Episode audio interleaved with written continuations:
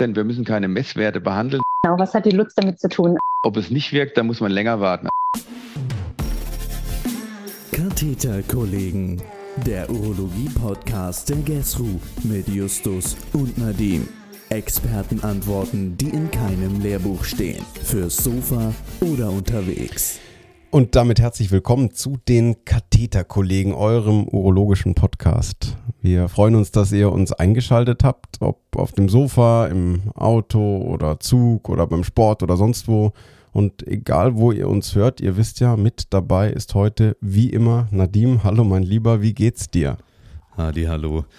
Ähm, mir geht's mir geht's sehr gut. Ich bin äh, quasi von der Station hier in die Folge gehüpft. Ähm, aber äh, ja, auch mich würde es tatsächlich sehr interessieren, wann, wann ihr uns so hört. Ich habe einen, einen, guten Freund, der hört uns ausschließlich beim Sport. Justus, du bist großer Auto-Podcast-Hörer. Ähm, aber wie auch immer, ich freue mich auf die Folge.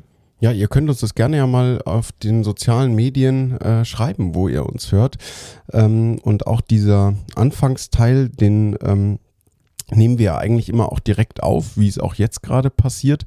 Ähm, und es nicht wie bei anderen Podcasts so, dass es erst nach der Folge dann das Vorgeplänkel aufgenommen wird, wenn man schon weiß, wie es war. Wir wissen aber trotzdem, dass es heute eine richtig gute Folge wird.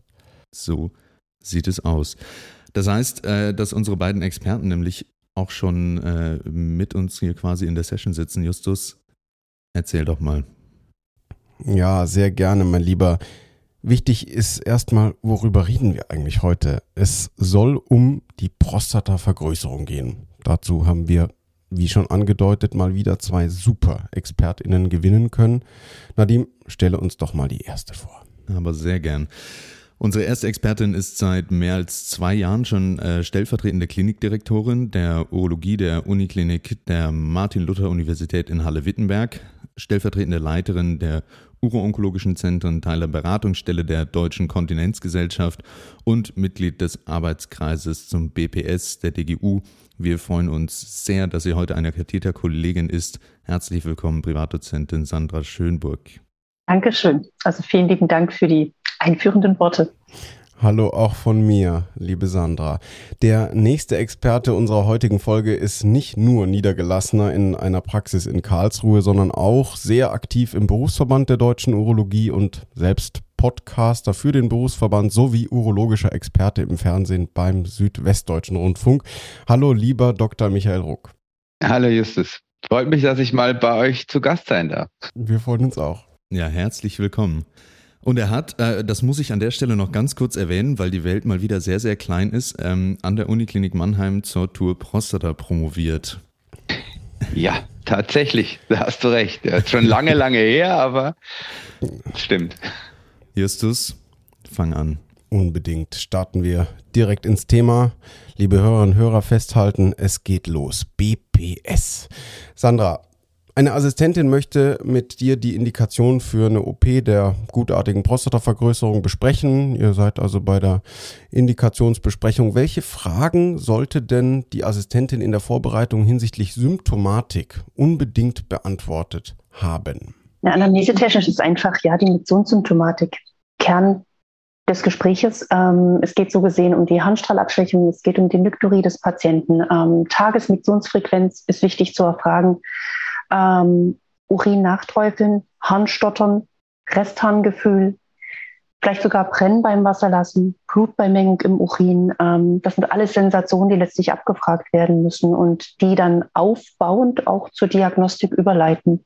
Sehr gut, ähm, da hast du schon, glaube ich, das Allermeiste genannt. Was mich noch interessiert ist, was ist mit Medikamenten? Welche Medikamente außer jetzt der typischen BPS-Medikation könnten denn die Medikation zum Beispiel beeinflussen? Absolut. Ich sage mal, wenn man natürlich klar so den klassischen Standardpatient hat, der jetzt gar keine Medikamente nimmt, dann kann man das natürlich irgendwo überspringen. Aber es gibt schon Medikamente, die Auswirkungen auf einfach den unteren Harntrakt haben, ähm, die also mit einer gewissen antimuskarinergen Last daherkommen. Mittlerweile gibt es auch ganz ähm, verrückte, crazy ähm, ähm ACB-Kalkulatoren, wo man letztlich die Medikamente mal eingeben kann und dann wirklich die anticholinerge Last des Patienten ähm, zutage tritt. Das heißt mit anderen Worten, viele Medikamente jeder Patient nimmt, von dem man es vielleicht auch gar nicht erwarten würde. Gerade Diuretika oder auch ähm, Antihypertensiva kommen schon mit einer gewissen anticholinergen, antimuskarinergen ähm, Eigenschaft daher und haben dadurch Auswirkungen auf den unteren Harntrakt. Ganz intensivst natürlich die ähm, ganzen Neuroleptika, die psychiatrischen Medikamente. Ähm, da muss man natürlich klar einmal ein Augenmerk drauf haben, ob der Patient diesbezüglich irgendwie Komorbiditäten oder Medikamenteneinnahmen hat. Aber klar, wenn er das nicht hat, wenn er keine Medikamente nimmt, dann kann man zumindest diesen Part überspringen. Das bedeutet, wir, wenn wir solche Medikamente in der Liste sehen, vielleicht nochmal, wenn die Indikation nicht ganz wasserdicht ist, das nochmal ganz eingehend rücksprechen. Genau. Ich hoffe, der Wortwitz war beabsichtigt, Justus. Ähm, so, jetzt haben wir die Anamnese gemacht und ähm, wollen das Ganze in eine schöne Diagnose für den, äh, quasi für die Aufnahme verfassen. Jetzt gerade am Anfang möchte ich mal so aus erster Hand sagen, tut man sich manchmal ein bisschen schwer, diese ganzen Abkürzungen, die ja um das BPS äh, rumschwirren. Ähm, Sandra, wie ordne ich diese ganzen Begriffe jetzt den Symptomatiken bzw. Symptomkomplexen zu, also BPS, BOO, OAB. Ähm. Was hat eigentlich dieser Lutz immer damit zu tun? Und was ja, hat das, der Lutz damit zu das, tun? Das, was der Patient, genau, was hat die Lutz damit zu tun? Ähm, die Luzi, nee, Spaß beiseite. Ähm, Lutz sind wirklich die Lower Urinary Tract Symptoms. Ähm, das ist das, womit der Patient sich eigentlich vorstellt, mit Symptomen. Deswegen geht er den Weg zum Urologen. Das heißt, das, was er hat, was dann ja mit so gesehen, was die Gruppe darstellt, in der sich die Lutz ähm, ähm, ähm, rangieren, das ist das benigne Prostata-Syndrom. Also letztlich Lower Urinary Tract Symptoms aufgrund einer benignen Prostatavergrößerung, genannt benignes Prostata-Syndrom. Das heißt, eine Prostatavergrößerung hat natürlich ab einem gewissen Alter jedermann, darf auch jedermann haben, aber dieses Prostate Enlargement macht nicht gleichzeitig Beschwerden. Es gibt also auch genügend Männer, die haben eine etwas vergrößerte Prostata, haben aber keine Symptome und werden den Weg zum Urologen wahrscheinlich nicht freiwillig gehen. Genauso gut gibt es halt auch die Männer mit der relativ kleinen Prostata, die aber trotzdem Beschwerden kriegen. Dann kommen wir schon langsam wieder so zu dieser Blasenspeichersymptomatik, zur OAB. Das heißt, das sind wiederum ähm, Overactive Bladder Symptome, auch in gewisser Hinsicht Lutz, aber es geht halt eher um die Reizblase, die jetzt nicht unbedingt Prostata assoziiert sein muss. Also das sind alles verschiedene Paar Schuhe, sodass man, wenn man es grob, so grob zusammenfasst, sagen müsste, ähm, gutartige Prostatavergrößerung, resultierend Lower Urinary Tract Symptoms, insgesamt benannt mit benignes Prostatasyndrom. Würdest du da noch was hinzufügen, Michael? Oder war ich jetzt zu ausschweifend? Weil es sind wirklich viele Begrifflichkeiten, das stimmt. Es ist sehr gut beschrieben. Also es gibt auch so ein schönes Schaubild, wo diese, wie so Mengen, die sich überschneiden. Also es gibt über, von allen Überschneidungen, aber es gibt auch alles alleinstehend. Also es gibt die gutartige Prostatavergrößerung, wie du schon gesagt hast, ohne Symptome. Es gibt die Symptome ohne Vergrößerung. Es gibt eine Bladder Outlet Obstruction, also eine Obstruktion ohne Vergrößerung. Es gibt eine Obstruktion mit Vergrößerung. Und wie gesagt, dieses ganze, der ganze Symptomkomplex zusammen, das ist eigentlich das, was wir als benignes Prostatasyndrom dann letztendlich bezeichnen. Ähm, die Obstruktion ist dann noch ein ganz wichtiger Hinweis. Also wie schon gesagt, Prostate Enlargement, die Prostatavergrößerung, die Lower Urinary Tract Symptoms, die wir dann zum Schluss als benignes Prostatasymptom deklarieren. Und da müssen wir natürlich unterscheiden zwischen den irritativen Symptomen, also den Blasenspeichersymptomen und letztlich den obstruktiven Symptomen.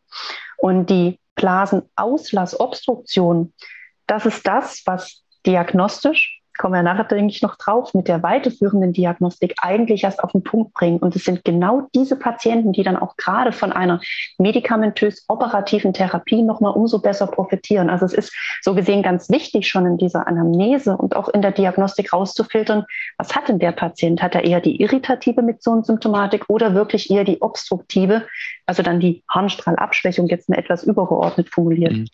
Also äh, dazu würde ich gerade anmerken, dass die Patienten eigentlich eher kommen oder eher zum Arzt gehen, wenn sie irritative Symptome haben.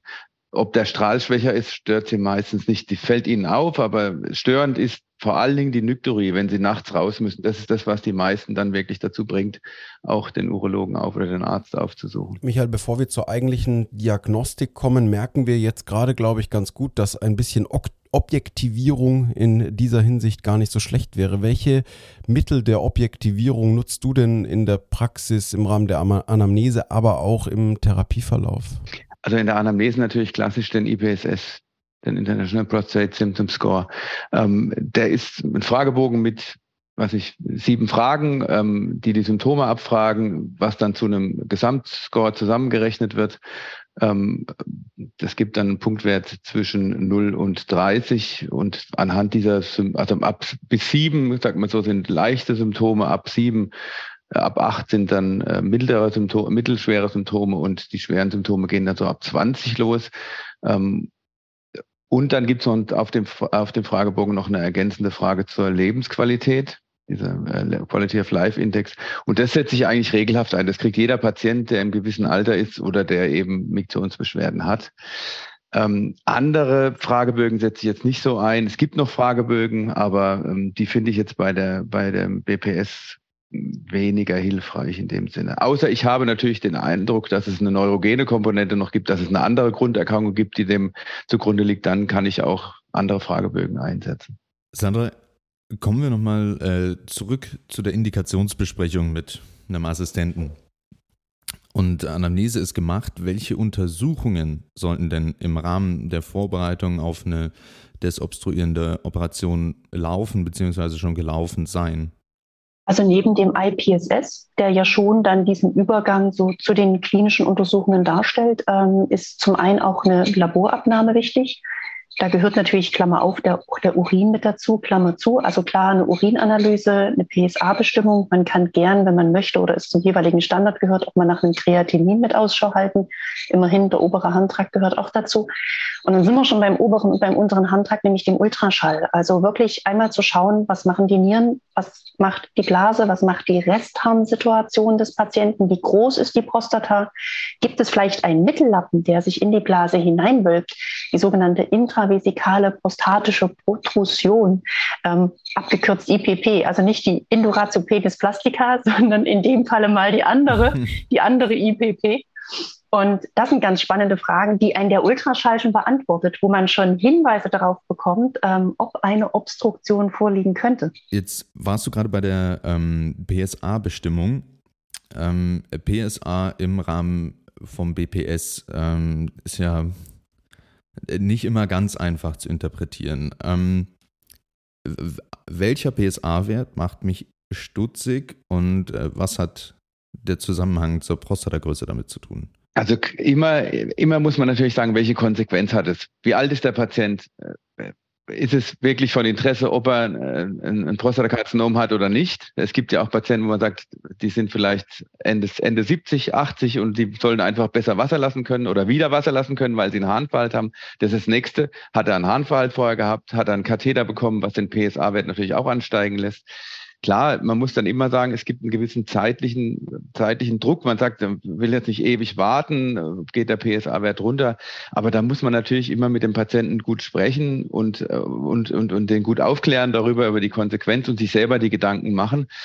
Und letztendlich, wenn man eine klassische TOR-Prostata macht, hat man ja auch immer Gewebe, was man ähm, untersucht und da wird ja auch geschaut, ob es ein Prostatakarzinom vorliegt. Und ich kenne das noch aus meiner Klinikzeit, dass wir nicht zu selten auch einfach noch in der gleichen Sitzung eine Biopsie mitgemacht haben von dem restlichen Gewebe peripher, wenn wir es genau wissen wollten.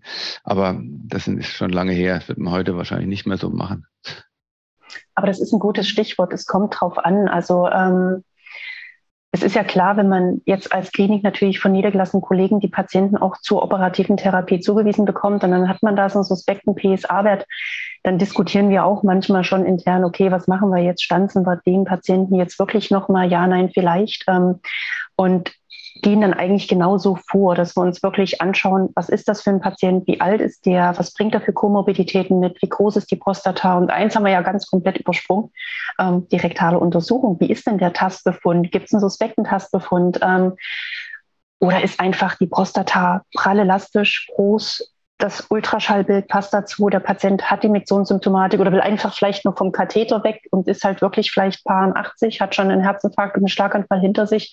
Und dann kann man halt auch mal wirklich auf die Standsbiopsie verzichten. Das klar dokumentieren wir dann natürlich entsprechend so, ähm, aber ist dann ein wirklich moderates Vorgehen für den Patienten, weil es ihm eine zweite Intervention erspart. Zwei kurze Nachfragen hätte ich noch, Nadim. Ähm, die erste ist der Uroflow. Ähm, welchen Stellenwert hat der aus deiner Sicht, Sandra? Ähm, viele machen ihn mit, wir machen ihn auch mit, wobei er jetzt, wenn man jetzt wirklich rein an die Diagnostik ähm, des BPS geht, gar nicht so allein dafür jetzt notwendig ist. Also wenn ich die Anamnese habe, den IPSS habe, den Ultraschall habe, dann habe ich eigentlich schon meine Diagnose. Ähm, dann kommen natürlich klar rektale Untersuchung, Urin, Uroflow, kommt alles noch mit dazu. Und der Uroflow ist natürlich so die, die, die kleine Schwester der Urodynamik. Also man hat zumindest mal so eine Handstrahlkurve, man hat eine Aussage darüber, ist es jetzt die gaußsche Glockenkurve oder ist sie abgeflacht, aber eigentlich weiß ich ja nicht so richtig dahinter über den Detrusodruck. Ähm, da sagt mir ja die Uroflow-Kurve nichts. Das heißt, über die eigentliche Blasenaulassobstruktion ähm, habe ich keinen Mehrgewinn. Es ist halt einfach nur die Flow-Kurve, die ich habe. Und es ist manchmal klar für die Patienten schwierig, also zumindest erlebe ich das manchmal, ähm, dass sie wirklich wie so eine Art Hemmung haben, wenn die schon Uroflow hören schaffen die es irgendwie nicht, einen Uroflow zu machen. Ich weiß nicht warum. ähm, oder man hatte einen Uroflow mit so 120 Milliliter, was man natürlich auch nicht verwerten kann. Für den Uroflow braucht man einfach die 150 Milliliter, sodass der Uroflow mit Sicherheit oft gemacht wird, auch nützlich, wirklich nützlich ist, aber jetzt nicht so dieses Alleinstellungsmerkmal und diese Alleindiagnostik der, der BPS sein sollte. Also ich muss sagen, ich, ich mache eigentlich immer einen Uroflow, wenn ich einen Patienten habe, diagnostiziere, der ähm, entsprechend, mit entsprechender Symptomatik. Was vielleicht manchmal dann, ähm, also was, was man unterscheiden kann an der Hand des Uroflows ist, wenn der Harnröhrenstruktur vorliegt. Also es gibt klassische Uroflow-Bilder, wo ich sage, okay, ähm, wenn ich den dann zur Operation geschickt hätte und hätte das vorher nicht gemacht und wäre mir nicht aufgefallen, dass der einen klassischen Strukturflow hat, wo man dann eben nochmal ein, Ure, äh, Uretrogramm macht oder eben eine Spiegelung macht, um zu schauen, ist es nicht doch eine ganz andere äh, Pathologie, die dahinter steckt, hinter den Symptom. Sandra, welchen Stellenwert hat der Ultraschall? Du hast äh, es schon ein paar Mal so ein bisschen angeschnitten. Ähm, also welche Parameter sind für mich da interessant, wenn der Patient mit entsprechender Symptomatik kommt? Ähm, und wie ordne ich die ein? Restan und Prostatagröße. Und Prostatagröße wirklich per transrektalem Ultraschall gemessen, wo man halt wirklich nochmal zwischen Prostata-Gesamtgröße und Adenomgröße unterscheiden kann. Ähm, zuzüglich dann natürlich die Beurteilung des oberen Harntraktes bei wirklich einer sehr großen Prostata und einer sehr großen Restharnmenge ist es dann einfach auch Pflicht, mal nach oben zu schauen, nicht dass vielleicht der Patient wirklich schon eine Problematik, eine postrenale Problematik entwickelt hat, also die Nieren anfangen zu stauen. Extrem selten wäre dann wirklich schon eine Maximalausprägung, ähm, aber muss man in dem Falle wirklich abklären und Ultraschall an der Blase halt auch die intravesikale prostatische Protrusion, wo man wirklich mal so nach diesem Mittellappen Ausschau hält. Wie groß wölbt sich denn der Mittellappen der Prostata in den Blasenboden hinein?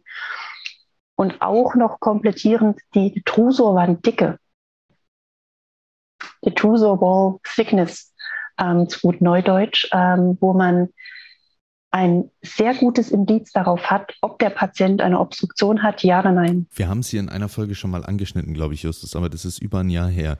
Wie messe ich die Blasenwanddicke? Ähm, der Patient muss, das ist, glaube ich, die Schwierigkeit dabei, ähm, wo man auch sagen muss, dass das natürlich in der Klinik wahrscheinlich jetzt nicht bei jedem Patienten gemacht wird. Ähm, es gibt aber wirklich sehr, sehr gute Studien dazu, ähm, die das ganz dezidiert darstellen. Wenn man es jetzt mal vielleicht pathophysiologisch erklärt, so bis zur Hälfte des Blasen oder Blasenkapazität ähm, verändert sich noch so die Detrusovanddicke. Und wenn mehr als die Hälfte der Blasenkapazität, also vorausgesetzt eine normale Blasenkapazität so von 500 Milliliter, das heißt so ab 250 Milliliter, bleibt die Detrusovanddicke gleich. Das Volumen wird zwar mehr, aber die Detrusovanddicke nimmt nicht weiter ab, sodass man ab etwa 200, 250 Milliliter so gesehen die Detrusovanddicke ausmessen kann und dann als Vergleichsparameter nutzen kann. Man hat als Grenzwert so die zwei Millimeter festgelegt. Das heißt, wenn jetzt ein Patient kommt mit ja erstmal auch einer vollen Harnblase, um natürlich ähm, im Ultraschall das beurteilen zu können. Dann kann man vielleicht mal ausmessen, wie viel ist denn da gerade drin. Und wenn es wirklich mehr als 250 Milliliter ist, dann kann man die Detrusowand-Dicke messen, indem man einfach die, die, die Blasenwand, ähm, wirklich die Muskulatur, also dieses Hypoechogene zwischen Schleimhaut und Adventitia einmal abmisst. Und wenn das größer als zwei Millimeter ist, dann hat man einen guten Hinweis darauf, dass der Patient eine Obstruktion hat. Super, super gut erklärt. Dann, jetzt habe ich das gemacht. Der Patient äh, hat lange, lange warten müssen, bis ich ihn aufgerufen habe und ähm, hat eine volle Blase. Dann mache ich einen Ultraschall, messe die Blasenwanddicke und sage, so, und jetzt gehen Sie mal auf Toilette, ähm, geben da mal gleich einen Urin ab und äh, dann schaue ich mal, wie die Blase leer wird. So, jetzt mache ich die Restharnsonographie. Äh, welcher Wert ist da jetzt für mich auffällig und ab welchem Wert muss ich dem Patienten sagen, hm, also hm, eigentlich müsste ich sie jetzt bis zur Operation mit einem Katheter versorgen? Resthahn ist auch so, was man sagen muss, es kommt drauf an. Also per se ist natürlich die Injektion restharnfrei. Ähm, das heißt, jeder Resthahn ist erstmal als Resthahn zu deklarieren und soweit auch nicht normal. Jetzt kommt es dann natürlich ein bisschen auf die Symptomatik des Patienten an. Also wenn jemand eine milde bis moderate Symptomatik hat und ein paar Milliliter Rest haben, wäre das jetzt was, wo man ja sagen kann, komm, Mensch, das ist jetzt nicht so wild. Wir starten mit einer medikamentösen Therapie. Da besteht jetzt keine dringende OP-Indikation. Aber wenn jetzt jemand wirklich mit A einer Symptomatik und B vielleicht wirklich mit sehr hohen Restharnmengen kommt, ähm, da gibt es auch keine festgelegte Grenze, irrwitzigerweise. Also da hat sich noch niemand in Studien Gedanken zugemacht. Ähm, also ich kenne zumindest keine Studie. Ähm, aber wirklich hohe Restharnmengen bestehen, also über 150, 200 Milliliter, dann ist das schon was, wo man mit dem Patienten mal besprechen muss, ob man nicht doch lieber den Katheter einlegt vor der operativen Therapie. Da kommt zwischen gesagt auch auf die Symptomatik des Patienten an. Wenn jetzt jemand sagt, Mensch, ja, Symptomatik habe ich und OP ja, aber vermeiden wir bitte den Katheter noch die letzte Woche vor der OP.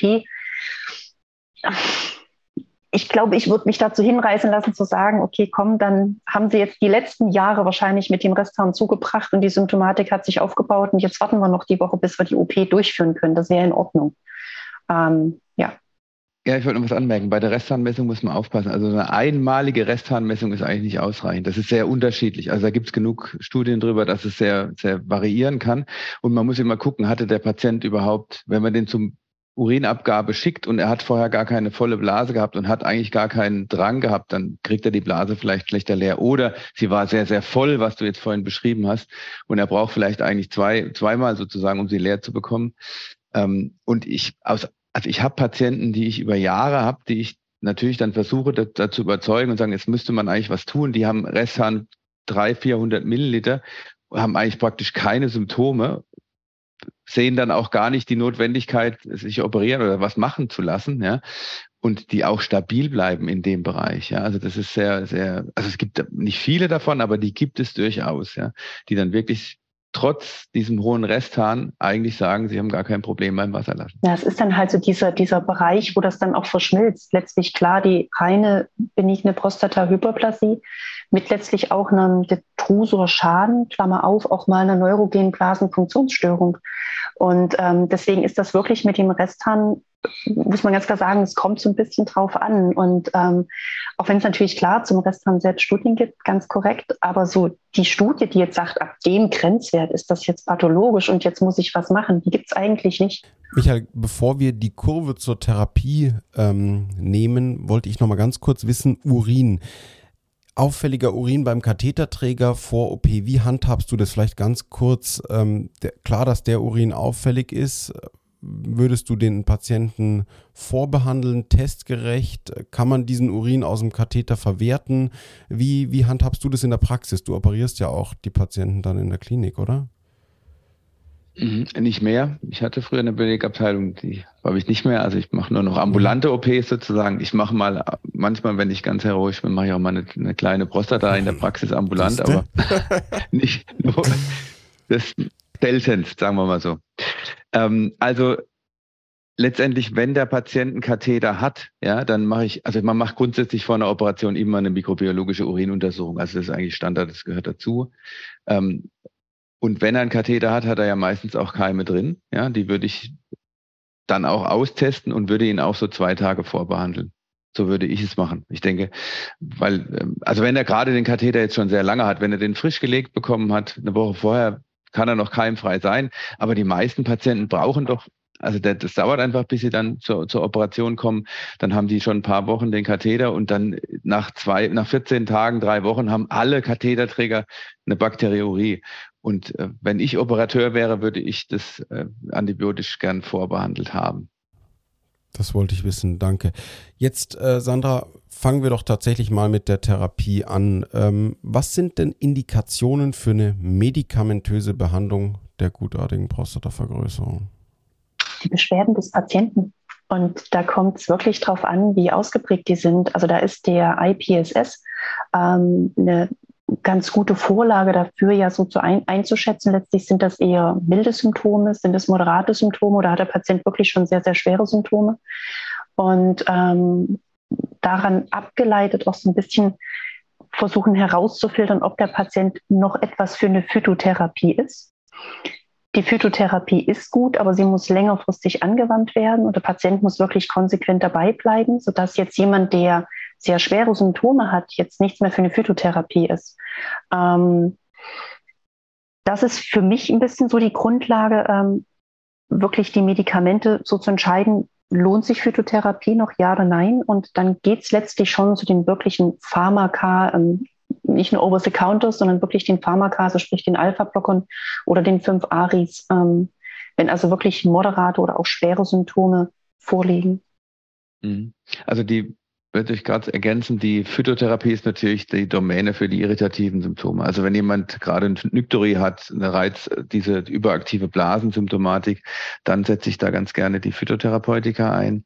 Und wenn ich jetzt schon jemand habe, der vielleicht Restzahn hat, der im Flow deutlich obstruktiv ist oder eine Detrusa-Verdickung hat, wobei da kann man schon über die Operation natürlich nachdenken. Aber sagen wir mal so, wenn eher so eine Obstruktion im Vordergrund steht, da würde ich dann eher schon auf die Alpha-Blocker oder eben in sogar auf eine Kombinationstherapie mit den 5-Alpha-Reduktase-Hämmern und, und den Alpha-Blockern gehen. Ähm, und natürlich so ein bisschen abhängig auch von der Prostata-Größe. Also die 5-Alpha-Reduktase-Hämmer ähm, sagt man ja oder zeigt sich ja in den Studien, dass sie so erst ab 40 Milliliter Prostata-Volumen ähm, wirklich einen, einen guten Effekt haben. Also so ein bisschen, da muss man einfach wie immer die Symptomatik des Patienten sehen und die, ähm, die Gegebenheiten, die anatomischen Gegebenheiten, zum was, die man findet. Michael, was empfiehlst du den Patienten, wenn du denen was empfiehlst, um vielleicht eine medikamentöse Behandlung überhaupt erst zu vermeiden? Also gibt es beim BPS irgendwelche, wie, wie heißt es in den Briefen immer so schön, Allgemeinmaßnahmen, ähm, die man dem Patienten an die Hand geben kann, um einer medikamentösen Therapie vielleicht erstmal aus dem Weg zu gehen? Also grundsätzlich, wie bei jeder Blasenentleerungsstörung oder Blasenstörung, äh, kann man so ein gewisses Trink Trinktraining oder das Trinkverhalten mal modellieren, dass man sagt, ähm, sie sollen gleichmäßig trinken, sie sollen jetzt nicht abends, was ja viele machen, den ganzen Tag über nichts trinken und dann abends ähm, jede, die, die, fast die gesamte Menge trinken und dann müssen sie natürlich nachts aufstehen. Also so ein bisschen das zu, zu modifizieren oder äh, modulieren, das Ganze. Ähm, man sollte erfragen, was sie für ähm, zu, was sie trinken, denn also wenn jemand ähm, zwei Kannen Kaffee am Tag trinkt, ist natürlich auch nicht besonders ähm, förderlich für, für eine Blasensymptomatik. Ähm, es gibt bestimmte, bestimmte äh, Stoffe, die eben reizen. Also da, da muss man ein bisschen danach fragen. Ähm, ansonsten, ja, es ist so ein bisschen, man kann natürlich sagen, nicht jeden Drang nachzugeben. Ich frage dann immer, wenn Sie nachts wenn Sie beschreiben, dass Sie nachts aufstehen müssen, ähm, Wachen Sie deswegen auf oder gehen Sie prophylaktisch auf die Toilette? Was passiert, wenn Sie liegen bleiben, wenn Sie mal dem Drang nicht nachgeben? Also so ein bisschen einfach zu schauen, äh, ist denn das Symptom überhaupt, was ihn weckt? Und auch so ein bisschen zu trainieren, wie so eine Art Blasentraining. Wobei das sehr limitiert ist. Also die meisten Patienten machen das schon von selbst, dass sie abends weniger trinken, so die Trinkmenge abends reduzieren. Da kommen schon, die, kommen schon viele selbst drauf. Ja. Aber ähm, wie gesagt, das sind so Dinge, die man dem Patienten halt an die Hand geben kann, mit einer begrenzten Wirksamkeit, würde ich so aus eigener Erfahrung sagen. Ja, danke dafür. Jetzt wissen wir, wie wir den Patienten vielleicht so beraten können, dass er das Medikament entweder vermeiden oder vielleicht ein bisschen aufschieben kann, gerade wenn Sie uns natürlich auch gezielt danach fragen. Ähm, eine andere Alternative, du hattest es vorhin schon kurz angesprochen, ähm, nicht direkt eine wirkliche Tablette zu nehmen, ist natürlich ein pflanzliches Präparat. Michael, ich weiß, du kennst dich da sehr gut aus. Führ uns doch noch mal ein bisschen in dieses Thema ein. Welchen Stellenwert hat eine pflanzliche Behandlung und was würdest du denn inhaltsstofftechnisch einsetzen und sinnvoll für sinnvoll erachten? Mhm. Also wie ich vorhin schon gesagt habe, Stellenwert ist ganz klar die irritativen, die Reizsymptome. Also ähm, Drangsymptomatik, ähm, nächtliches Aufstehen, sowas in die Richtung. Ähm, es gibt verschiedenste Präparate, also Sägezahnpalm, Fruchtextrakt, Brennnesselwurzelextrakt, ähm, ähm, Roggenpollenextrakte. Ähm, ich setze klassischerweise, also was ich ganz gerne einsetze, ist das Prostagut Duo. Das ist so ein Präparat, ohne da jetzt Werbung dafür machen zu wollen. Das ist eine Karlsruher Firma, die das herstellt, nebenher noch gesagt.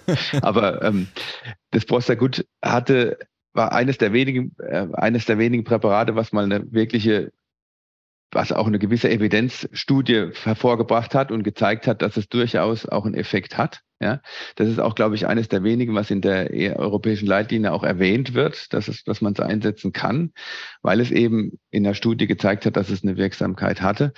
Ähm, ja, und diese, diese Kombination aus dem ähm, Sägezahlen Palmfruchtextrakt und dem Brennnesselwurzelextrakt hat halt eine überadditive Wirkung. Die haben auch so einen gewissen Ansatz, also eine, eine seriöse oder eine, eine seriöse Phytopharmaka-Firma, die haben schon auch ähm, Nachweise, dass sie, welche Stoffe da äh, wirksam sind und ähm, was man den Patienten auch immer sagen muss, wenn sie dann, ähm, wenn sie schon sich Phytopharmaka zulegen, dann sollten Sie sie aus der Apotheke holen, weil sie dort eben Chargenkontrollen unterliegen. Die müssen nachweisen, dass auch die Wirksamkeit da ist. Die müssen nachweisen, dass die Ernte auch qualitativ gut ist, was in den ganzen Drogeriemärkten eben nicht der Fall ist.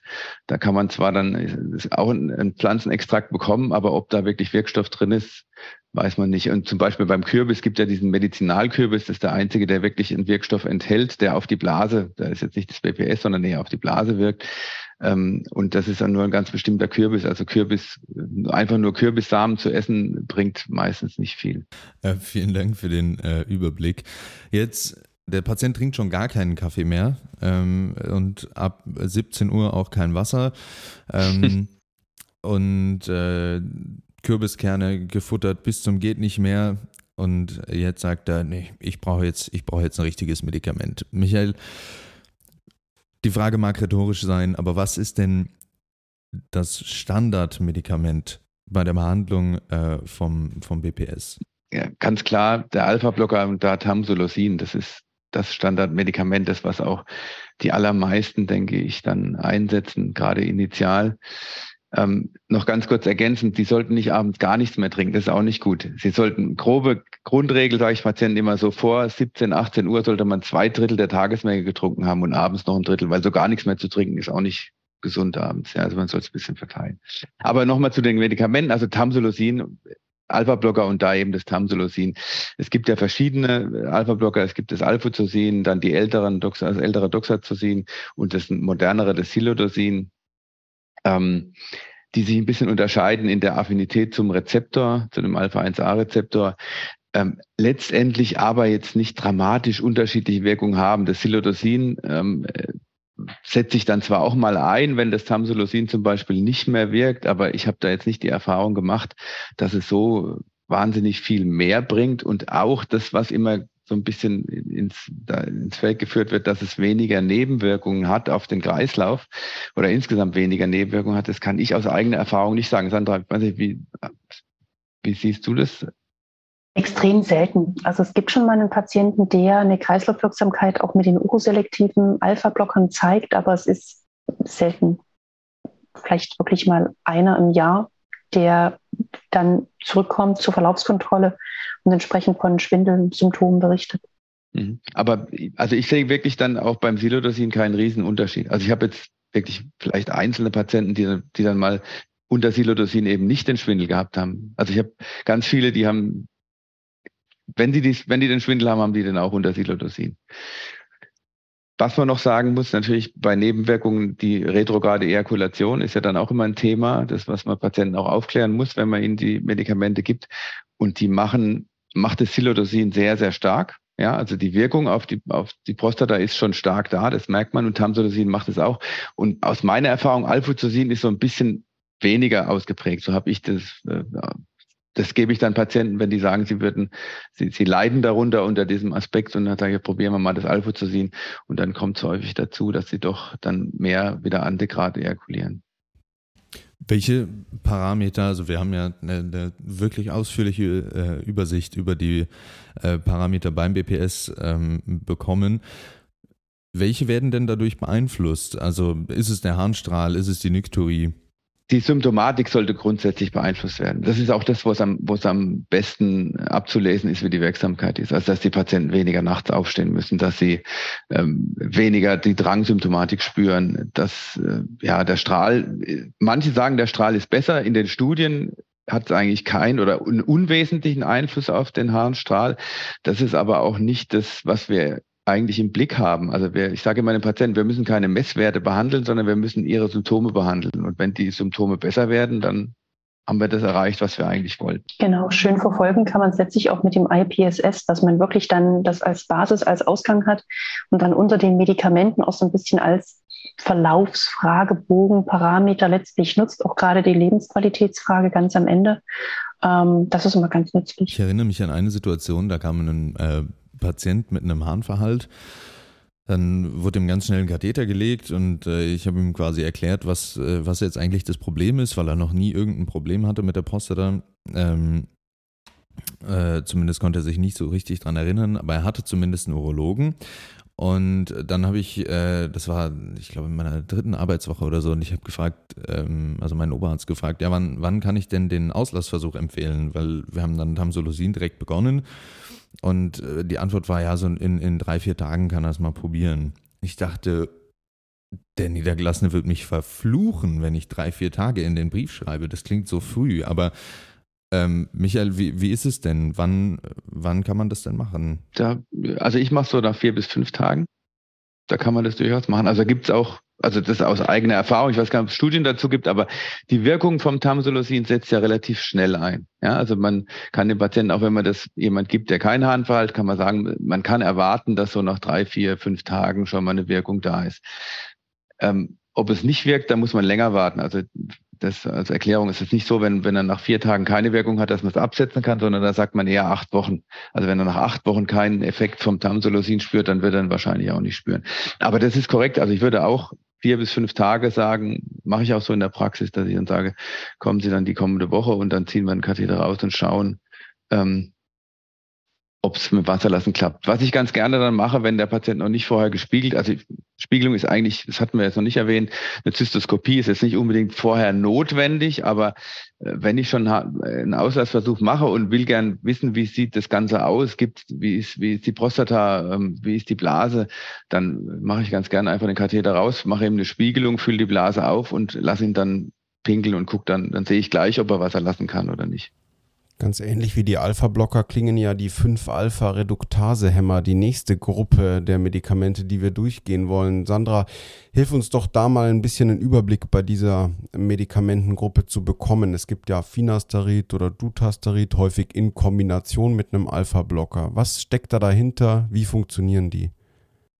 Eigentlich wird durch die 5 Aris die Umwandlung von Testosteron in Dihydrotestosteron so gesehen inhibiert und dadurch ähm, am dem Falle Zielorgan Prostata, eine Größenverkleinerung bewirkt, weil einfach die Wirkform des Testosteron an der Prostatazelle letztlich nicht mehr andocken kann. Dadurch soll es zu einer Verkleinerung, einer sogenannten Involution der Prostata kommen. Wie vorhin Michael gesagt hat, ist das aber nur bei gewissen Größen oder ab gewissen Größen auch ähm, wirklich relevant beziehungsweise funktioniert. Also so eine Prostata muss schon so ungefähr 40 Kubikzentimeter haben, um das letztlich auch das 5-Ari sprichwörtlich andocken und auch wirken kann. Das ist das eine. Und das andere ist, es braucht länger. Es braucht etwa drei Monate bis zu drei Monaten, bis wir letzten Endes diesen Involutionseffekt haben. Das heißt, wir waren ja gerade bei dem Beispiel, der Patient hat einen akuten Handverhalt, bekommt einen Katheter, das Tamsulosin kann ich nach einer Woche, Klammer auf, 14 Tagen den Katheterauslassversuch spätestens starten. Aber wenn ich jetzt wirklich da ein 5-ARI mit reingeben würde, weil der Patient sagt, ich möchte nicht operiert werden, ich möchte unbedingt eine medikamentöse Therapie und am Tamsulosin klappt es noch nicht und dann gebe ich das 5-ARI mit rein, dann muss ich dem Patienten wirklich auch sagen, das dauert jetzt ein paar Wochen, bis wir wirklich nochmal einen erfolgreichen Katheterauslassversuch starten können oder überhaupt den Katheterauslassversuch starten können. Okay. Ähm, was ich bei den fünf Aris immer im Kopf habe, ist der Einfluss auf den PSA-Wert, weil du auch die Prostatagröße erwähnt hattest. Wie ist denn damit umzugehen? Der PSA halbiert sich. Also wenn wir letztlich einen Patienten haben, der ähm, Finasterid oder Dutasterid einnimmt und er hat PSA von 4, hat er in Wirklichkeit einen wahren PSA von 8. Ähm, und genau so sollte man letztlich auch agieren. Also man sollte immer diese beiden Medikamente mit berücksichtigen im Medikamentenplan und letztlich immer den PSA-Wert im Sinne eines wahren PSA-Wertes verdoppeln. Okay, jetzt gehen wir noch mal ganz kurz einen Schritt zurück. Wann würdest du denn überhaupt Finasterid oder Dutasterid mit in die Medikationsliste aufnehmen? Auch da kommt es ein bisschen drauf an. Ähm, die beiden Präparate sind ja, ja auch bis zu einem gewissen Grad gefürchtet. Ähm, da, wo keine Nebenwirkung ist, ja meistens auch keine Wirkung. An der Stelle bewahrheitet sich das mal wieder. Ähm, das heißt, das, wovor sich die Patienten natürlich fürchten, gerade wenn es jüngere Männer sind, sind natürlich Erektionsstörungen, Klammer auf, auch Ejakulationsstörungen, Klammer zu, eine verminderte Libido bis hin zur Gynäkomastie. All das sind Nebenwirkungen, die die fünf Aris machen können.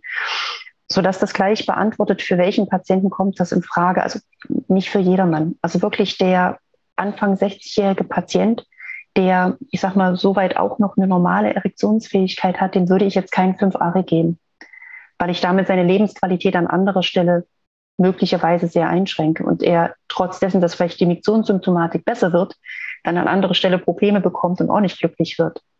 Aber wo ich das Präparat oder wo ich die Präparate immer ganz auch angemessen finde, sind letztlich gerade wirklich bei den älteren Herren, ähm, um erstmal eine operative Therapie hinauszuschieben, ähm, beziehungsweise vielleicht Zeit zu gewinnen in, in Bezug auf kardiovaskuläre Risiken etc. pp. Das heißt, der ältere Patient mit natürlich der entsprechenden Prostatagröße, mit der entsprechenden Symptomatik, mit Tamsulosin, es kommt so ein bisschen an seine Wirkgrenzen, ähm, kann man gerne in Kombination die fünf Aris dazugeben oder aber natürlich die Alpha-Blocker absetzen und die fünf Aris als Monotherapie rein. Das geht auch. Es gibt noch eine Medikamentengruppe, die hatten wir tatsächlich oder ich in der Vorbereitung auf die Folge gar nicht auf dem Schirm, aber Justus. Aufmerksame Hörerinnen und Hörer wissen, dass wenn man die N40 kodiert, man eine bestimmte Präparategruppe aufs Kassenrezept verschreiben kann, die man sonst nicht verschreiben darf, und zwar die PDE5-Hämmer. Ähm, Sandra, welchen Stellenwert hat diese Medikamentengruppe beim BPS? Das ist das Tadalafil, 5 Milligramm. Das hat da den zugelassenen Stellenwert beim BPS, ähm, weil es da sehr gute Studien darüber gibt, die letztlich gezeigt haben, dass das Tadalafil nicht nur als Potenzpille wirkt, sondern auch die Symptomatik, die Miktionssymptomatik des Patienten wirklich anhand des IPSS letztlich dargelegt bessert. Und daher ist dann das Tadalafil in die Zulassung so gesehen auch fürs benigne Prostatasyndrom gerutscht. Aber man muss es genau so aufs, aufs Rezept schreiben, also wirklich Diagnose benigne Prostatahypoplasie, benignes Prostatasyndrom und rezeptäre Tadalafil 5 Milligramm einmal täglich die 84 Tabletten. Nur dann darf man es. Und wann, also wann ist für dich die Indikation da, das zu verschreiben, jetzt im Vergleich zu den anderen Medikamenten, die wir diskutiert haben? Ich gebe es gerne in Kombination, ähm, witzigerweise. Ähm, das ist aber, glaube ich, auch ein bisschen so ein persönliches Herangehen. Also es sind dann für mich auch so die Männer, die mit dem Tamsulosin vielleicht zumindest partiell glücklicher werden oder subjektiv Beschwerde geminderter sind, aber noch nicht so ganz. Da, da geht noch was. Und das ist dann für mich so die Patientengruppe, wo ich gerne das Tadalafil mit zusätzlich dazukomme. Also wirklich Alpha-Blocker und PDE5-Inhibitor. Es gibt ja noch eine andere Art von Kombination, die mittlerweile sehr, sehr häufig ist, habe ich das Gefühl. Ähm, die fünf Aris, wie ich äh, gerade erst gelernt habe, dass sie abgekürzt werden und ähm, die Alpha-Blocker. Ähm, Sandra, wie würdest du die, also wann und wie würdest du die kombinieren? Letztlich ähnlich. Wir starten ja meistens alle mit dem Alpha-Blocker und ähm, wenn letztlich der Alpha-Blocker allein nicht zum gewünschten Erfolg führt, dann stehen wir irgendwo so vor der Frage, okay, gehen wir eigentlich direkt gleich in eine operative Therapie oder haben wir hier eine Situation, wo eine Kombinationstherapie letztlich noch dazwischen gelagert ist. Und die fünf ARIs, wie wir gerade genannt hatten, sind so gesehen die einzige Medikamentengruppe, die wirklich Progression hinauszögern kann, die so gesehen die operative Therapie hinauszögern kann oder vielleicht auch sogar verhindern kann. Und ähm, insofern ist das für die Patienten relevant. Da sind wir wieder bei der Patientengruppe von gerade eben, wo wir so ein bisschen versuchen, wirklich die OP hinauszuzögern, vielleicht sogar zu vermeiden. Also für mich klassischerweise halt eher der ältere Patient, so dass ich wieder andersrum formuliert, die Kombination ähm, Tamsulosin und Tadalafil oder Alpha-Blocker und Tadalafil tendenziell eher dem jüngeren Mann gebe. Sehr gut, danke für den Überblick. Ich glaube, jetzt sind wir, was Medikamente angeht, echt richtig gut informiert. Michael, Butter bei die Fische. Wann ist denn aus deiner Sicht jetzt eine direkte oder sekundäre mhm. OP-Indikation gegeben? Kurz zum Tadalafil nochmal aus der niedergelassenen Sicht, was man ja immer bedenken muss sind die Regresse. Also man sollte gut dokumentieren, dass man vorher zumindest Tamsulosin versucht hat. Ja, also jetzt ist es nicht mehr ganz so schlimm, weil Tadalafil generisch ist und nicht mehr so teuer ist, aber zu Cialis-Zeiten war das äh, nicht so ohne. Und ich habe auch immer wieder erlebt, dass Patienten trotzdem Rezept weggeschickt wurden und gesagt haben, sie, die, der Apotheker gibt es nicht raus, also am Anfang zumindest gibt es nicht raus, weil das wäre, äh, wäre nicht erstattungsfähig. Ja, also da muss man ein bisschen sich dann durchsetzen. Nur als Ergänzung. Ja. Aber das stimmt. Also es war wirklich klar, im Föderalismus von Deutschland ähm, gibt es wirklich Bundesländer, wo das sehr stringent gehandhabt wird, wo wirklich ganz genau dokumentiert werden muss, dass vorher ein Alpha-Blocker ähm, gegeben wurde. Gut, jetzt zu der Operation. Also äh, klassischerweise ähm, gibt es ja äh, absolute OP-Indikationen, eben äh, rezidivierender Harnverhalt, eine, schon eine Harnstauung, Harnstauungsnieren, die aufgetreten sind, ähm, rezidivierende Blutungen, ähm, sowas in die Richtung. Also wenn praktisch schon die Blasenentleerungsstörung ähm, dekompensiert ist, dann sollte man nicht zu lange mit der OP zögern oder dann wird man, muss man operieren, um dem Patienten überhaupt wieder eine Miktion zu, zu ermöglichen. Ähm, alles andere ist natürlich immer relativ. Man muss gucken, wie ist der Leidensdruck des Patienten? Ähm, wie kann ich ihn medikamentös vielleicht noch behandeln? Äh, wie spricht er darauf an? Und eben wenn die Symptomatik unter der Therapie nicht besser wird, ähm, wenn er zunehmend Resthahn entwickelt, äh, wenn man den Eindruck hat, ja, man sollte eben äh, nicht länger zuwarten, damit er eben nicht in eine Dekompensierung, in eine Dekompensation kommt oder dass die Blase nicht dekompensiert, dann würde man den Patienten eher zu einer Operation schicken oder der Operation zuführen. Was mich noch interessieren würde, ähm, wann würdest du denn intraoperativ, wir kommen gleich noch auf die operativen Verfahren, aber wann würdest du denn intraoperativ einen suprapubischen Katheter einlegen oder einlegen lassen? Also klasse, ich kenne das so, ich bin auch in der Klinik groß geworden, wo wir keine suprapubischen Katheter gelegt haben. Wir haben das eigentlich immer mit der Rollenpumpe gemacht, ja. Aber es gibt Kliniken, die eben nicht die Pumpe gehabt haben und die darauf geschworen haben, geschworen haben eben einen Niederdruck-TOR zu machen. Ähm, wo ein Vorteil natürlich ist, wenn du lange oder wenn du viel resezieren musst, um eben nicht dieses Spülen zu haben, dass du eben einen hohen Fluss hast. Also wenn du schnell resezieren willst, dann ist ein suprapubischer Katheter sicher hilfreich, einfach um eine höhere Flussrate zu haben, dass du einfach zügiger durchresezieren kannst, nicht so viele Pausen machen musst zum Rein- und Rausspülen.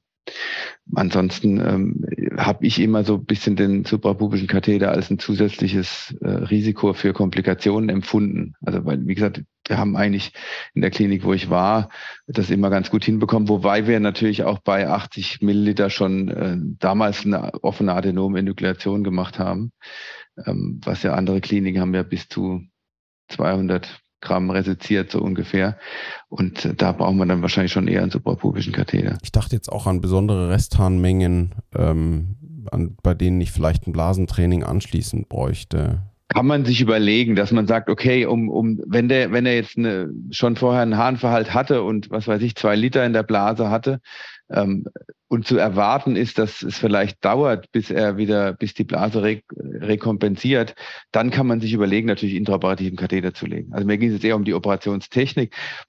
Ansonsten, äh, solche Patienten haben ja manchmal auch schon präoperativen suprapupischen Katheter. Also das macht man macht man auch nicht zu selten, dass man direkt bei einem äh, Harnverhalter auch einen suprapubischen Katheter einlegt. Wo du gerade die operativen Techniken erwähnst, Michael, ähm, diese Überleitung, Justus grinst gerade in sein Mikrofon, äh, kommt wie gerufen. Äh, ich erinnere mich, ich habe mich mal in die äh, BPS-Session beim DGU-Kongress äh, gesetzt und dachte bei jedem zweiten Vortrag, was, das kann man machen?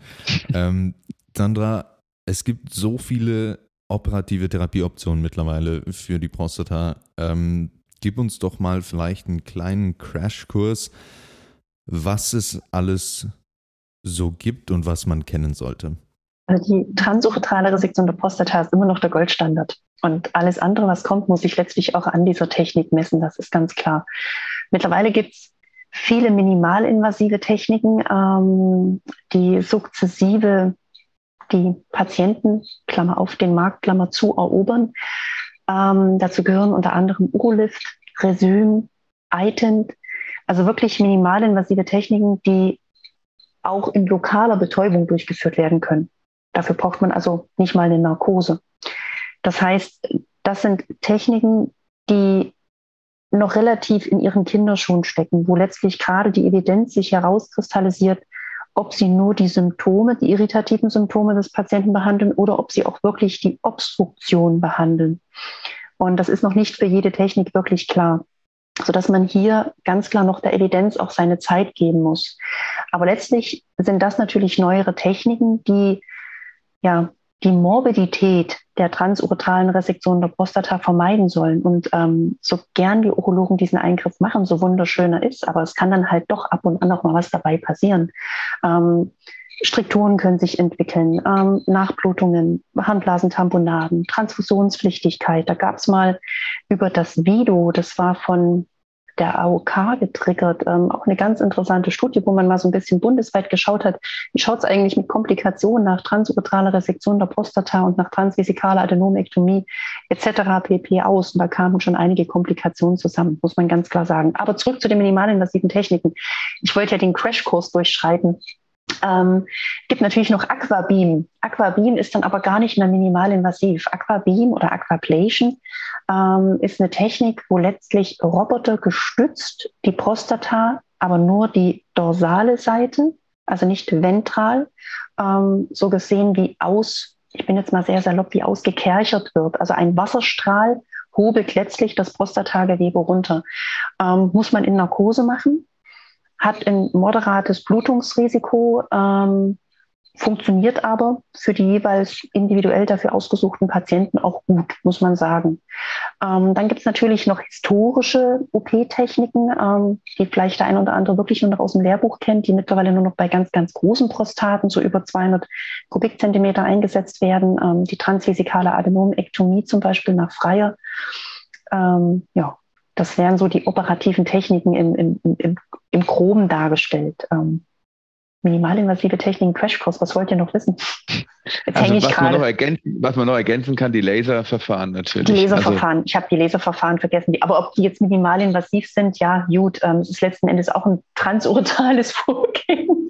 Und letztlich mache ich nicht eine Resektion, sondern weites regelmäßig eine Enukleation, also die Hole als Beispiel, die Holium-Laser-Enukleation. Das heißt, das, was ich von oben offen chirurgisch mit dem Finger machen könnte, mache ich von unten transuretral mit dem Laser und enukleiere mir letztlich mit dem, äh, mit dem Schaft so gesehen Stück für Stück die Prostata raus. Genau, aber so gesehen ist die operative Therapie zusammengefasst oder instrumentell schrägstrich operative Therapie wirklich ein extrem weites Spektrum. Und die spannende Frage ist ja eigentlich eher, welcher Patient, welche Therapie. Da gibt es nicht die eine Therapie, muss man ganz klar sagen. Ähm, es kommt halt auch wieder auf den Patienten an, auf seine Prostatagröße, was er auch möchte, was so der Anspruch des Patienten ist. Da sind wir auch wieder so bei den minimalinvasiven Techniken. Wenn gerade vielleicht der etwas jüngere Mann noch den Ejakulationserhalt möchte, da gibt es die ejakulationsprotektive Resektion der Prostata. Man könnte aber auch einen Urolift machen. Das Resüm reiht sich da gleich mit ein. Ähm, also da kommt es wirklich auch so ein bisschen auf den Patienten an. Oder der Patient, der sagt, mir geht es hier um meine Mixionssymptomatik, ich möchte einfach wieder gut Wasser lassen können der dann eher zur Enukleation neigt. Und was man nicht ganz vergessen darf, ähm, was die Klinik im Potpourri hat. Was biete ich denn als Klinik an? Genau. Das wollte ich gerade sagen. Jeder ist wahrscheinlich von seiner Klinik auch gewisse Standards gewohnt. Äh, ich habe bei den verschiedenen Kliniken, bei denen ich gearbeitet habe, auch unterschiedliche Standards kennengelernt. Und äh, so werdet ihr, liebe Hörerinnen und Hörer, das auch erleben, dass äh, Verfahren, die in anderen Kliniken vielleicht absoluter Standard sind, äh, bei euch gar nicht angewendet werden. Michael hat es schon angesprochen, ähm, wenn wir das Thema, was kommt denn nach der Operation eigentlich dabei raus oder was können wir uns vor allen Dingen erwarten von der OP für den Patienten? Ähm, Michael, fasst es doch mal kurz zusammen. Wenn du jetzt so einen Patienten hast, der seine OP bekommt, klar, können wir jetzt allgemein sagen, die Symptomatik wird besser, aber womit kann der denn mal im positiven Sinne erstmal rechnen nach der OP? Was verbessert sich? Hm. Also was ich immer vorausgesetzt, die Operation ist gut gelaufen, ist richtig gemacht, sagen wir mal so, ja, dann kann er eigentlich erwarten, dass er die Blase besser entleeren kann, dass er spürt, es muss deutlich leichter sein. Also der Harnstrahl muss deutlich besser sein. Dann sollten natürlich auch diese Symptome, die er hat, die Reizsymptome unter Umständen, die sollten auch besser sein. Das ist aber sehr, sehr unterschiedlich. Also es gibt Patienten, die hatte ich schon erster, erster Tag Katheter gezogen, die müssen nachts nicht mehr aufstehen oder einmal aufstehen noch und mussten vorher vier, fünfmal raus. Es gibt andere Patienten, die erstmal eine stärkere irritative Symptomatik haben, kurz nach der Operation, was natürlich durch die ganzen, durch das Trauma und durch die äh, Prozesse, die da noch ablaufen, bedingt ist. Ähm, und es gibt andere Patienten, also wo es dann eben nach ein paar Wochen erst gut wird. Ich sage immer, so sechs Wochen nach der Operation kann man erwarten, ist so ein Zustand erreicht, der erstmal bleibt. Und so ab sechs Monate ist ein Zustand, der wird sich auch wahrscheinlich nicht mehr ändern oder vielleicht sechs Monate bis zu einem Jahr. Ja, weil es gibt natürlich Prozesse, die, die lange entstanden sind durch die Obstruktion und die sind nicht gleich weg oder sind nicht gleich reversibel, wenn die, diese Obstruktion nicht mehr da ist. Also es dauert wahrscheinlich auch, bis so eine Blase sich manchmal erholt einfach. Und es gibt Patienten, denen muss man auch klar sagen, wenn die, die wo die irritative Symptomatik bleibt, also so aus den Daten kann ich mich erinnern, so 20 bis 30 Prozent bleibt die Nyktorie bestehen. Ja, die haben, die können zwar besser pinkeln, der Strahl ist, ist besser, aber sie müssen nachts immer noch drei, vier, fünf Mal raus. Ähm, woran das auch immer liegt, vielleicht auch, dass sie dran gewöhnt sind, dass es schon, dass man schon so getriggert ist, immer zur gleichen Zeit aufzuwachen. Aber das ist, wie gesagt, sehr breit. Aber eigentlich sollte die Operation dazu führen, dass er deutlich besser Wasser, also diese Obstruktion sollte weg sein und eben die ganzen Symptome, die ganze Symptomatik sollte gebessert sein. Und Jetzt sind wir im Aufklärungsgespräch. Welche Dinge sollten wir dem Patienten auf jeden Fall mitgeben, was postoperativ auftreten wird? Du hattest gesagt, die Irritation kann erstmal vielleicht sogar schlechter werden oder auf jeden Fall bleiben. Aber was ist in diesen sechs Wochen, bis es dann wirklich besser wird, noch zu erwarten? Worüber sollte der Patient informiert werden? Letztlich bei jeder Operation natürlich, dass es nach, also Komplikationen, dass es Nachblutungen geben kann, ähm, dass es, ähm, dass es einen Infekt geben kann, dass er erstmal auch noch Schmerzen haben kann, ähm, dass es zu einem erneuten Harnverhalt kommen kann, sowas in die Richtung. Also jetzt sonst, ähm, ja, das wäre das, was ich so in, in meiner OP-Aufklärung immer gemacht habe, wenn ich dann die Patienten operiert habe. Du hast es vorhin schon ähm, so ein bisschen thematisiert. Ähm, was ist denn jetzt, wenn nach der Operation, nach einer gewissen Zeit, ähm, weiter Symptome bestehen oder wiederkommen? Ähm, Michael, welche, welche Möglichkeiten habe ich da jetzt? Also ich würde erstmal schauen, Warum sind die so? Also gibt es eine Erklärung dafür? Hat er einen Infekt? Ja, gibt's, muss man Infekt behandeln?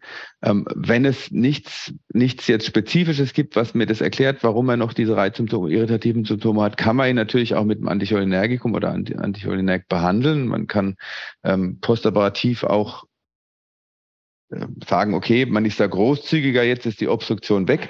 Man hat ja immer so ein bisschen bei den Anticholinergika, das hatten wir bei der medikamentösen Therapie nicht, die kann man auch beim BPS einsetzen. Also man kann auch diese Reizsymptome, die überaktive Blase, die beim BPS auftritt, mit Anticholinergika behandeln. Man muss ein bisschen aufpassen, wenn der Patient hohen Rest, also mehr als 150 Milliliter Restan hat, dann muss man da aufpassen, aber man kann die behandeln und erst recht postoperativ. Also wenn sie nicht mehr obstruktiv sind, dann braucht man auch nicht mehr so diese Angst im Hinterkopf zu haben, dass man durch die Anticholinergitherapie vielleicht einen Harnverhalt triggert. Und dann kann man die da auch relativ großzügig damit behandeln, ja, und auch, es hilft manchmal auch gegen dieses leichte Brennen, was sie vielleicht beim Wasserlassen haben. Ähm, und ansonsten muss ich natürlich schauen, ich, was an Komplikationen, was ich vergessen habe, äh, Harnröhrenstrukturen können natürlich danach auftreten, Blasenhalsstenosen oder Blasenhalsstrukturen können auftreten, gerade wenn man sehr aggressiv resiziert. Also ich habe kenne so Kliniken, die so resizieren, wo dann hinterher, wo du Probleme hast, überhaupt noch eine Prostata zu tasten. Ja, die haben häufig wirklich massive Vernarbungen und teilweise massive Blasenhalsstrukturen hinterher. Ähm, ja, das, das muss man dann schauen. Gibt es da irgendwelche Komplikationen, die das auslösen, oder ist es einfach noch eine normale, ein normaler Verlauf in Anführungsstrichen nach so einer Operation? Ja, vielen Dank, Michael, für die Übersicht. Der hat natürlich knallhart sofort aufgedeckt, dass wir die Anticholinergika aus didaktischen Gründen ein bisschen hintangestellt haben. ähm, na, Und wir dachten, wir kommen ja, davon. Nadim, bist du bereit für die nächste HoLab-Aufklärung? HoLab klärt bei uns jemand Erfahrenes auf, tatsächlich. Aber ähm, ich muss sagen, ich fühle mich äh, sehr, sehr viel besser vorbereitet auf die Turpi-Aufklärung. ähm, Justus, wie ist es bei dir? Ja, ich habe auch ganz, ganz viel gelernt heute, aber wir sind noch nicht ganz am Ende, mein Lieber, denn zum Schluss fragen wir ja immer nach dem einen Tipp für Assistentinnen und Assistenten. Sandra, welcher ist denn dein Tipp? In Bezug aufs BPS oder ganz allgemein in Bezug aufs BPS. Ähm, ganz allgemein nicht aufgeben, dranbleiben. Und gleiches gilt eigentlich auch ein bisschen für die BPS. Es ist insofern ein etwas schwierigeres Krankheitsbild, weil es natürlich keine Krebserkrankung ist. Es ist nicht akut von heute auf morgen zu behandeln. Es ist ein Spektrum an Symptomen. Es ist ähm, eine etwas differenziertere Diagnostik, wo man auch mal über den Tellerrand hinausschauen muss medikamentös, Komorbiditäten, wie alt ist der Patient, was bringt er mit, Antikoagulation, was möchte der Patient eigentlich, was hat er für einen Leidensdruck. Und das wirklich lernen, so ein bisschen herauszufiltern, mit welchen Patienten habe ich es zu tun, ähm, welche Therapie kommt für den in Frage und dann natürlich auch so ein bisschen Erfahrung einfach mit den einzelnen Therapien zu sammeln. Und das hat man nicht von jetzt auf gleich. Und das sind wir wieder beim Eingangssatz, niemals aufgeben. Das war didaktisch sehr gut zusammengefasst. Vielen Dank. Ähm, Michael, wie sieht es bei dir aus? Hast du einen Tipp für junge Urologinnen und Urologen zum BPS? Also mein Tipp äh, würde in die ähnliche Richtung gehen, ist, ist also Leitlinien sind gut und Standards sind gut, aber man darf darüber nie den, das Individuum, den Patienten vergessen. Ja? Man muss da gerade beim BPS ganz genau hinschauen, ähm, von welcher Therapie ist zu erwarten, dass der Patient profitiert. Also eben nicht so, man muss seine Standards haben, wie bei jedem anderen, man muss sein, sein Repertoire haben, aber man muss natürlich immer reflektieren, ähm, was ist derjenige, der vor mir sitzt, was, was hat der für eine für Ausgangssituationen und was ist zu erwarten und ähm, bringt es dem was, ja. Also nicht so Standard runterspulen, sondern wirklich dann gucken, was setze ich wie ein. Aber das ist natürlich als Ärzte müssen wir das immer machen, egal was wir behandeln. Nicht nur beim BPS, aber gerade da ist es, es, es scheint, im ersten Moment scheint es ein relativ einfaches Krankheitsbild zu sein. Vergrößerte Prostata, Entleerungsstörung, aber wie ja die ganzen Studien zeigen, es wird zunehmend komplexer, was wir ja heute auch gesehen haben. Ja. Vielen, vielen Dank für diese Folge.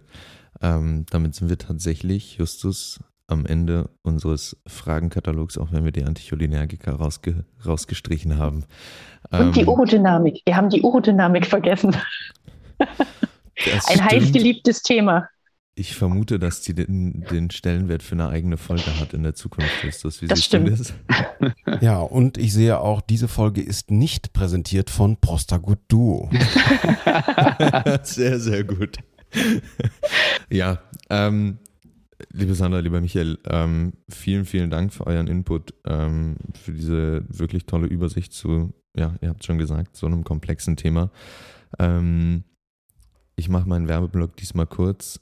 Wenn ihr uns schreiben wollt, wenn ihr uns teilen wollt, dann äh, immer gerne über Instagram at Katheterkollegen oder ähm, per E-Mail am podcast at guessru.de.